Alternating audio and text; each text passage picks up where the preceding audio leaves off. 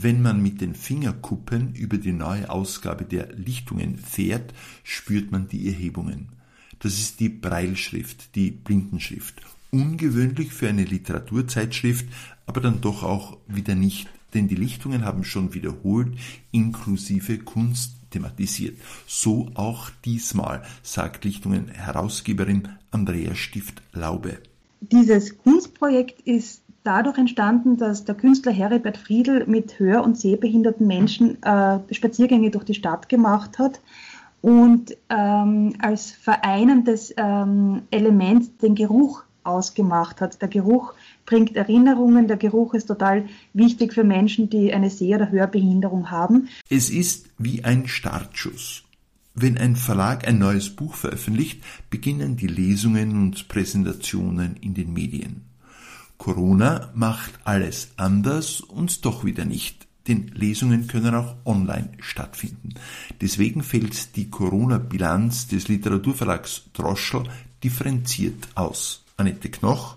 Ähm, also ich muss sagen, dass die letzten Monate eine Art Achterbahn waren. Also es ist ganz tief hinuntergegangen, aber auch ganz hoch hinauf. Man weiß nie, womit man rechnen muss in der nächsten Zeit sozusagen. Man muss flexibel sein, man muss möglichst kreativ auf alles reagieren. Alles in allem sind wir aber mit einem blauen Auge davongekommen. Herzlich willkommen zur neuen Ausgabe meines Literaturpodcasts. Mein Name ist Günther Entschitsch. Ich möchte Ihnen heute das Frühjahrsprogramm des Literaturverlags Droschel und die neue Ausgabe der Literaturzeitschrift Lichtungen vorstellen. Geschichten. Der Podcast aus der Literaturhauptstadt Graz. Die Literaturzeitschrift Lichtungen ist thematisch wieder in der Spur.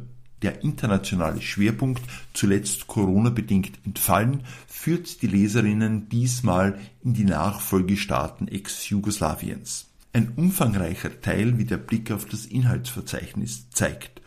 Und dabei fällt gleich noch etwas auf, unter den Lyrikerinnen ist auch der Name Bibiana Stift. Nein, keine zufällige Namensgleichheit. Bibiana Stift ist die Schwester der Lichtungen-Herausgeberin. Andrea Stift-Laube dazu. Natürlich stellt sich die Frage, ist es so gescheit, wenn man die eigene Schwester ähm, in der eigenen Literaturzeitschrift veröffentlicht, aber die Bibi ist bereits in den Lichtungen erschienen, bevor ich dort überhaupt jemals gearbeitet habe. Insofern äh, fühle ich mich da ganz frei, sie zu, äh, auch ein zweites Mal zu äh, publizieren. Und ähm, sie hat inzwischen auch einige literarische Erfolge gefeiert und war jetzt auch im Herbst ähm, Preisträgerin, Publikumspreisträgerin im Open Wies zum Beispiel. Ja, und nachdem die Bibi immer ein bisschen darunter gelitten hat, dass sie sozusagen eine erfolgreiche Schwester hat, äh, nämlich mich, hat sie sich nicht so richtig getraut, literarisch rauszugehen und hat ihre Kleinode auf Facebook veröffentlicht und hat dort einen immensen Zuspruch. Und das bestärkt mich auch wiederum, sie weiter zu unterstützen. Der Lyrikteil ist ja diesmal prominent besetzt. Sie haben äh, die Lichtungen Lyrik Stipendiatin des vergangenen Jahres Sonja Harter mit Gedichten und auch Markus Böttler. Beide sind ja keine Unbekannten. Ja, die Sonja Harter begleitet die Lichtungen schon ganz lange. Das ist auch schon wieder äh, vor meiner Zeit passiert. Sie hat bereits beim Markus Jaroschka veröffentlicht und sie hat damals, das wusste ich gar nicht, auch eine Zeit lang geringfügig bei den Lichtungen gearbeitet ähm, und mitgeholfen in der Redaktionsarbeit.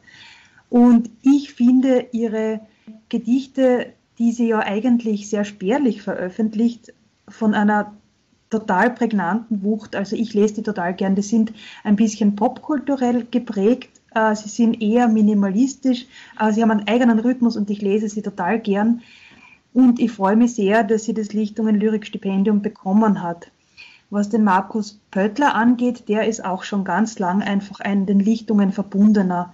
Hat ja auch ähm, unter Helwig Brunner, genauso wie die Sonja Harter, unter Helwig Brunner in der Kuiper Edition Lyrik einen Band veröffentlicht und bringt, glaube ich, jetzt im März bei Limbus seinen neuen Lyrikband raus.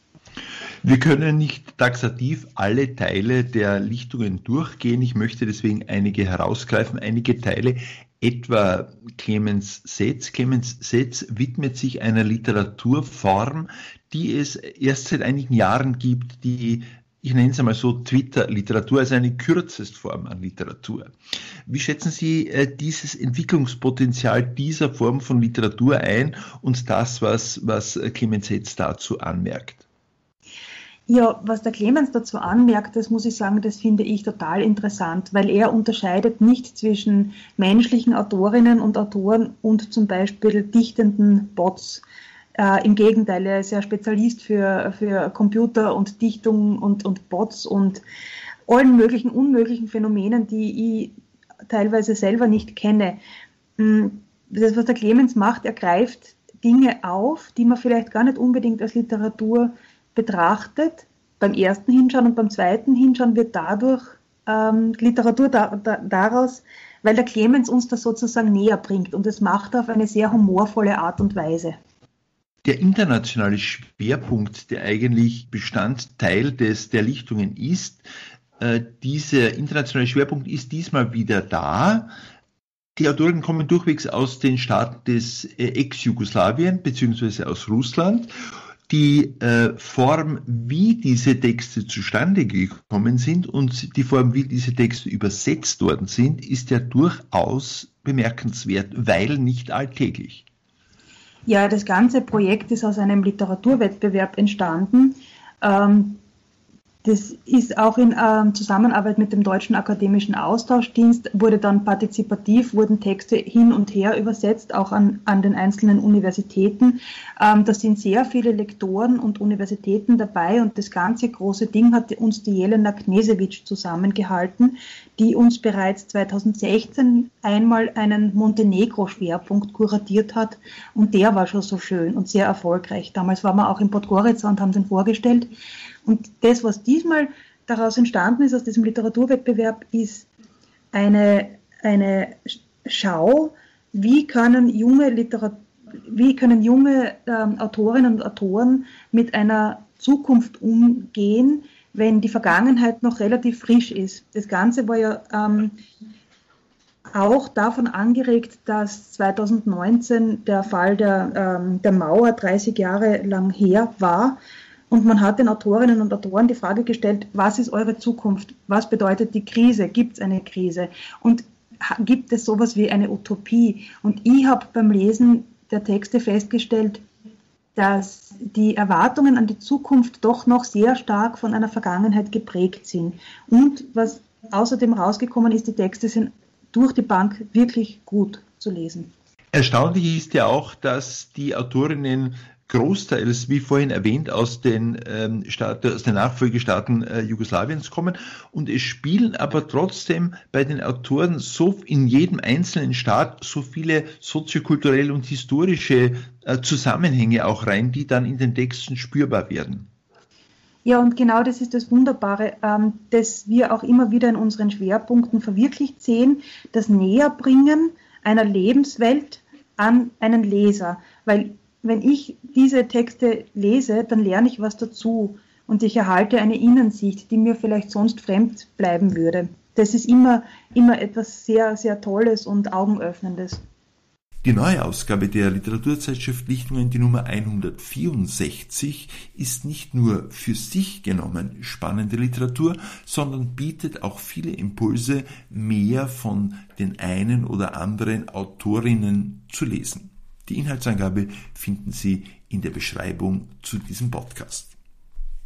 Umgangssprachlich könnte man sagen, der Literaturverlag Droschel aus Graz hat ein feines Händchen. Jahr für Jahr gelingt es ihm, neue, interessante AutorInnen aufzuspüren. Auch diesmal Geschichten. Der Podcast aus der Literaturhauptstadt Graz. Es ist fast wie eine Parallele zu den Lichtungen. Der Droschel Verlag präsentiert in praktisch jedem Programm auch internationale AutorInnen in hervorragenden Übersetzungen. Aus dem Englischen oder Französischen kein Problem, aber einen Text aus Belarus schon schwieriger, aber trotzdem gelöst, sagt Droschel-Chefin Annette Knoch. Ja, das ist Volja Habejeva.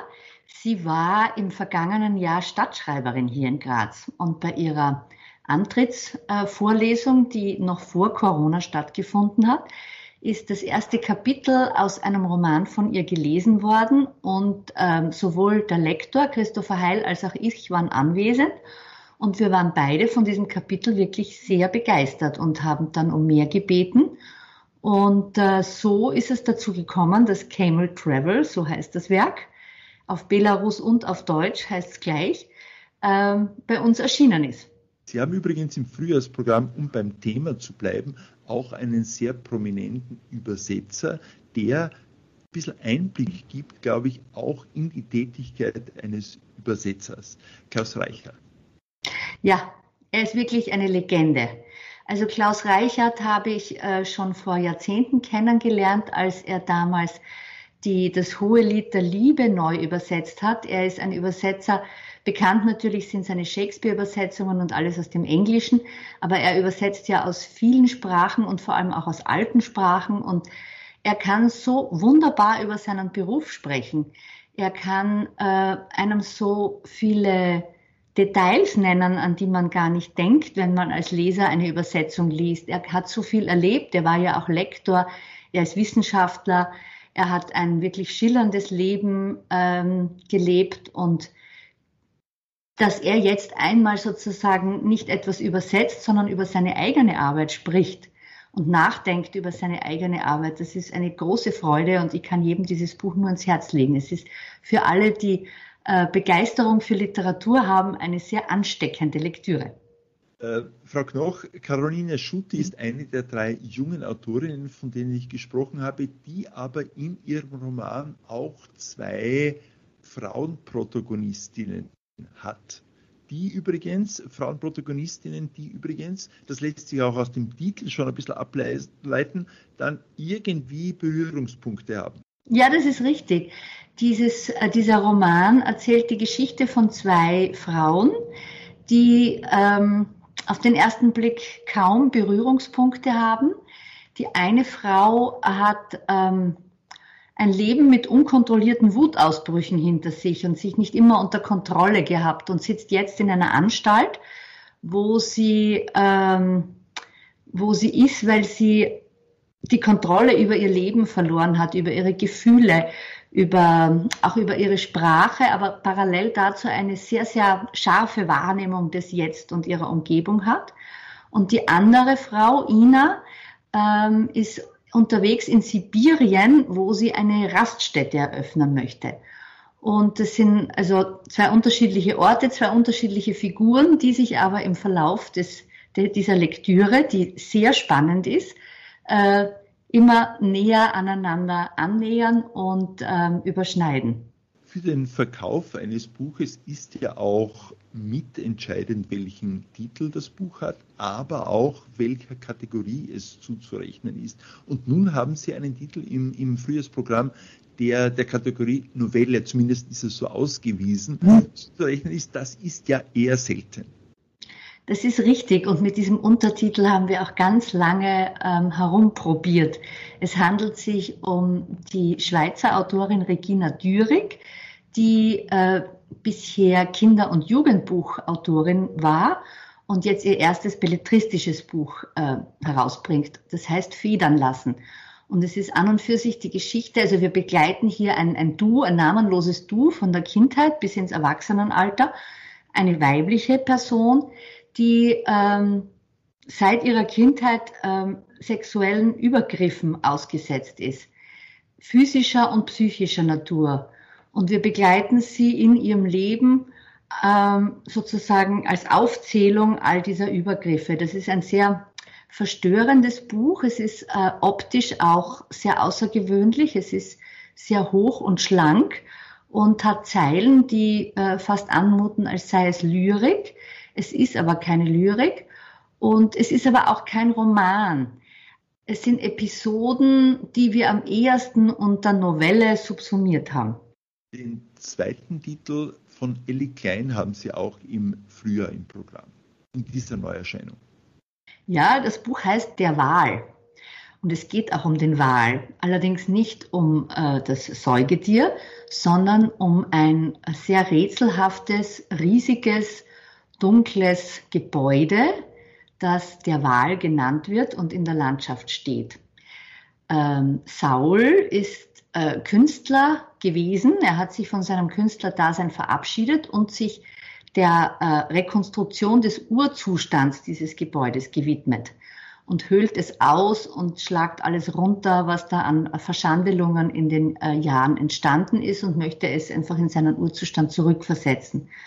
Und er begegnet äh, Q, einer Frau, die beiden äh, beginnen eine Liebesbeziehung. Ähm, und da gibt's aber noch Esra. Esra ist der Bruder von Saul. Es, das ganze Buch, ich komme jetzt ein bisschen ins Stottern, weil ich möchte nicht zu viel verraten. Es ist ein sehr clever konstruierter Roman, der eine Dreiecksgeschichte erzählt und zugleich aber auch als dreiteiliges Buch, als Tryptychon konstruiert ist. Wir erfahren die Geschichte aus der Perspektive von Saul, aus der Perspektive von Q und aus der Perspektive von Ezra. Und ähm, ja, am Ende fügt sich alles in eins. Im März erscheinen dann noch zwei Titel aus der Reihe Gedankenspiele. Einer davon stammt von der Literaturkritikerin Daniela Striegel, dessen Titel fast wie ein Rückblick auf die Corona-Pandemie anmutet. Faulheit. Das ist Daniela Striegel die ja immer von sich behauptet, äh, dass sie faul ist. Aber wer beobachtet, äh, was Daniela Striegel alles tut, stellt schnell fest, dass sie in keinster Weise faul sein kann mit den vielen Dingen, wo sie, die sie ständig macht. Und ähm, ja, in dieser Reihe Gedankenspiele fordern wir ja ähm, immer eine Autorin oder einen Autor auf, zu einem Begriff nachzudenken. Und ich wollte unbedingt, dass Daniela Striegel über die Faulheit nachdenkt. Und sie hat das sehr schön gemacht und es hat sehr gut gepasst, dass sie das auch während der Corona-Zeit jetzt geschrieben hat. Denn in ihrem normalen Leben hat sie natürlich immer viel zu viel zu tun, um über die Faulheit zu schreiben. Und es ist ein Buch, das über alle möglichen Facetten der Faulheit nachdenkt, aber auch sehr schöne äh, Beispiele in der Literaturgeschichte äh, zitiert. Faule Typen und äh, die Faulheit als positive Eigenschaft, die Faulheit aber auch als negative Eigenschaft. Ähm, ein kleines Buch hat 48 Seiten, aber äh, lasst sich viel darüber erfahren über die Faulheit. Das Frühjahrsprogramm des Literaturverlags Droschel können Sie im Detail auf der Website des Verlags nachlesen. Den Link finden Sie in den Beschreibungen zu diesem Podcast. Die nächste Ausgabe der Geschichten ist übrigens eine Krimi-Sonderausgabe. Bis bald.